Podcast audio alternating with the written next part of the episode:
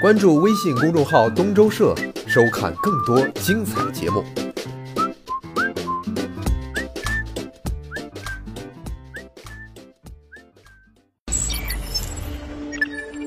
东周社。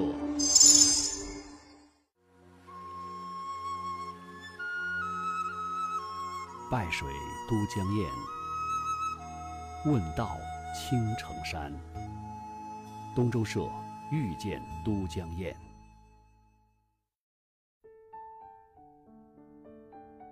在抗战期间呢，成都有一家报纸登载过这么一条消息，说有一男性青年以俯弱冠之龄，壮志凌云，豪情万丈，不避蛮烟瘴雨之苦，跃马西南边陲。部落戎族单力垦殖，组织地方以巩固国防。其任务达成，遂悄然单骑返蜀，执教于中央军校。只以资禀超脱，不畏物饥。每逢假日闲暇，则以芒鞋竹杖，遍历名山大川，访尽高僧奇士。复又辞去教职，弃隐青城灵岩寺。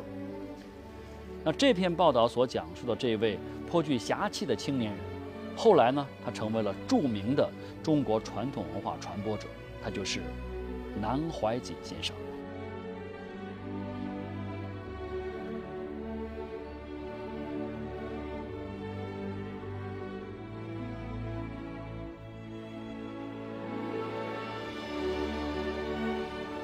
上下五千年，纵横十万里。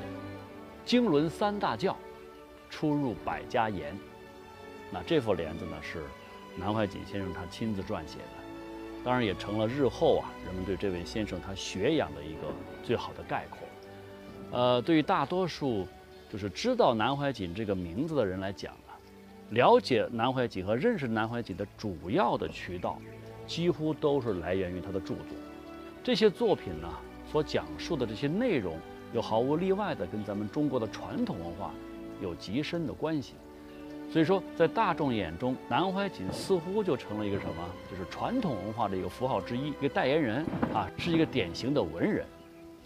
但是或许很多人还并不了解，南先生在年轻的时候啊，他并没有想成为这样一种人，至少是在他来四川之前，他没有这个想法。可就是在他来到了都江堰。登上了灵岩山之后，啊，这一切都悄然地发生了变化。南师是一九三七年五月到达四川的，两个月之后抗战爆发，很多人以为南先生是有先见之明，会知道抗战会爆发，然后提前躲到四川的。后来南老师自己解释，他说不是的，他到四川来，主要还是为了学剑术。因为南先生从小就喜欢武术，尤其是对飞剑之术非常仰慕，特别是看了《还珠楼主》写了两本关于四川的武侠小说之后，对四川的神秘的西蜀充满了向往。一本就是《蜀山剑侠传》，一本就是《青城十九侠》，就这两本书对南先生这个启发很大。因此，一九三七年五月，就独自背了背着一把剑到了四川。先上峨眉，没有找到武林高手。后来听说青城山上有一位剑仙，叫周凌霄，会飞剑之术。有一天晚上，南先生他们打着火把，就是深夜十二点到达天师洞，希望能够拜见周凌霄。可惜很遗憾，他们到的时候才知道，周凌霄已经在半个月前已经去世了。他们只见到周凌霄的女儿，因此呢，南先生很失望。找剑仙没找着哈，然后呢，南怀瑾确实当时觉得挺遗憾，然后就离开了。但就在这个时候啊，抗战爆发，他是看见了整个国家呀满目疮痍啊，硝烟四处升腾，这心里特别着急，他就想为这个国家，为这个饱受磨难的国家和民族做点自己的事儿，于是呢，就做了一个重要的决定。那这张照片呢，是我们迄今为止啊能够找到的。南怀瑾最早的一张照片，你看从上面这个钢印，我们就可以看得出来，这是他当年的一张证件照。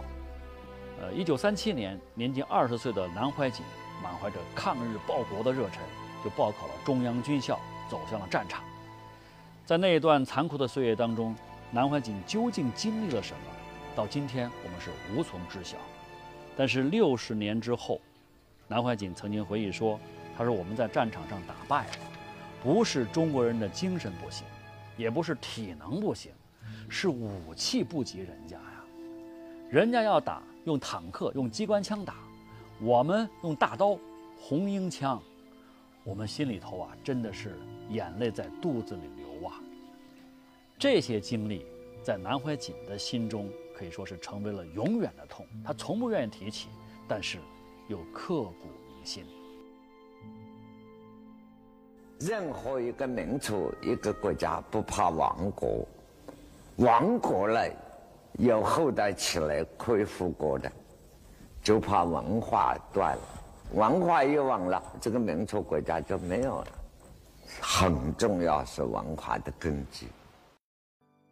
南怀瑾离开战场是在一九四二年。那么他从战场上离开之后，就回到了成都，然后在中央军校啊，就担任一个教官的职位。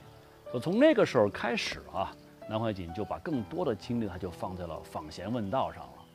也就是在那年夏天，利用一个暑期的休假的时间，南怀瑾就到都江堰，到都江堰的灵岩寺去拜访这里的一个主持叫传熙的一位法师。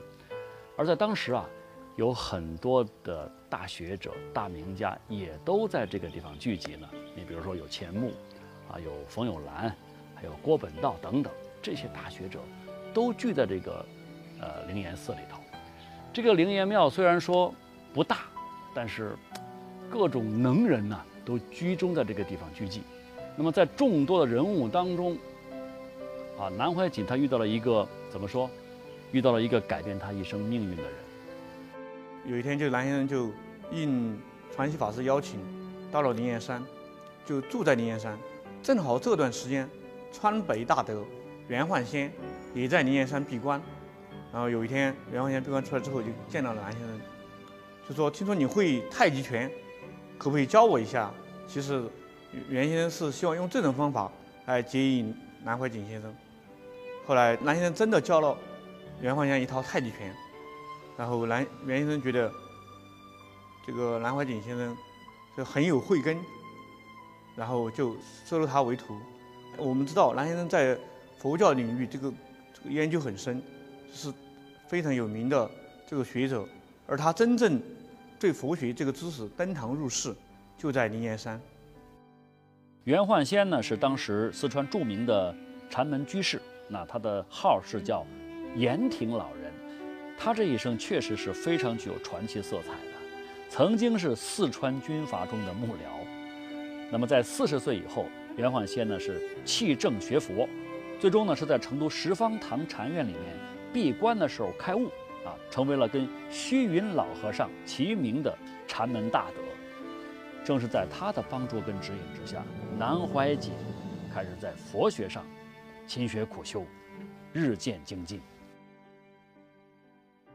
南先生在灵岩山初期活动的时候，其实他已经在中央军校担任政治教官，就是已经有一份工作了。但是后来他觉得担任政治教官太耽误他时间了，然后主动辞去政治教官的职务，长期在灵岩山居住在灵岩山，然后向袁焕先学习。袁焕先先生后来为了专门为南先生准备了一次打七活动，就是佛教里面的打七，是一次集中学习禅修的一次机会。这个这个次禅期，在中国佛教史上很重要，因为它是新时期以来中国居士禅兴起的标志。在灵岩打七活动中，朱书痴啊、傅真吾啊等等这些重要的居士，在佛学上修养很高的居士，都参与了这次打七。而南先生和传习法师也在这次打七中收益很多。就当时就有一个说法叫“一棒三大圆”。就是袁焕先先生就在灵岩打七活动中，就发现了三位很重要的弟子，一位就是南先生首座弟子南先生，然后另外还有施通宽、杨光岱。正是因为有了这次灵岩打七活动，他不仅在中国佛教史上地位贡献，而且也成就了一个非常重要的居士弘法集团，就是后来在此基础上成立的维摩经社。袁焕先先生成立的维摩经社。和欧阳靖无先生成立的支那佛学院，成为中国长江流域两个最重要的居士弘法集团。而在这里面，南先生的贡献非常大。所有的中国文化向下五千年吧，包括诸子百家，文化来源就是个道理。在灵岩寺这段时间当中啊，啊，南怀瑾他除了打坐参禅之外，还在禅理方面啊，跟这个袁焕先之间有很多精彩的对论。这当中有很多的禅机警语，那可以说对南怀瑾的影响是非常巨大的。他呢就把这些对话就整理出来之后，收录到一本书当中。这个书的名字叫《灵岩语穴》。啊，当时人们都认为，哎，南怀瑾在灵岩山终于是开悟了，而他自己也觉得。他终于找到了一条真正自己要走的道路。正是因为有了南先生在灵岩山的这段经历，才有了后来登上峨眉闭关读书，远赴康藏学习密宗。南先生自己在总结灵岩山活动的时候，也曾经说：“我从灵岩山下来之后，师友们接受我明白了此事，我自己也觉得对了，什么都懂了，这是根本智，无师智。”后来就遇到很多问题。无论是新旧问题还是疑疑难杂症，只要心中一想，便万流归元，什么都懂了，提起便用，放下便了。此后，二十五岁的南怀瑾削发为僧，他在那个峨眉山大平寺闭关苦读啊。那么在这一段清苦的岁月当中，他就渐渐地认识到中国传统文化的重要价值。于是，在出家三年之后，他发下一个宏愿。他要做一个中国文化的传承者和传播者。一九四六年初，南怀瑾就还俗下山，践行自己的愿望，担负起自己新的使命。为此呢，这个南怀瑾还在诗里面写了这么一句：说不二门中有发僧，聪明绝顶是无能。此身不上如来座，收拾河山亦要人。哎，在此后的七十年当中，南怀瑾始终是履行着自己的承诺。他著书七十多本，这内容呢，有涉及到儒释道和诸子百家，啊，还在华人地区推广儿童读经教育。二零零六年，南怀瑾又在江苏创办了太湖大学堂。这位老人让人们认识了传统文化的魅力。南怀瑾老师是当代中国的一代宗师，他关心每一个人的生命。可他更关心的是每一个人，我们叫做慧命，知行合一、学修统一的这么一位有大智慧的人。那为了推广和传播中华文化，南怀瑾可以说是殚精竭力，倾尽所有啊，直到生命的最后一刻。呃，到现在都江堰的这个灵岩山上，悠悠古刹静静地矗立着。如果我们去用心倾听的话，我们还能够听到先生的声音。所以我现在最担心的，中国的传统文化不能断，靠你们了，我们都老了，啊，看我们这一走掉，啊，你们接不上手，这个文化就断层了。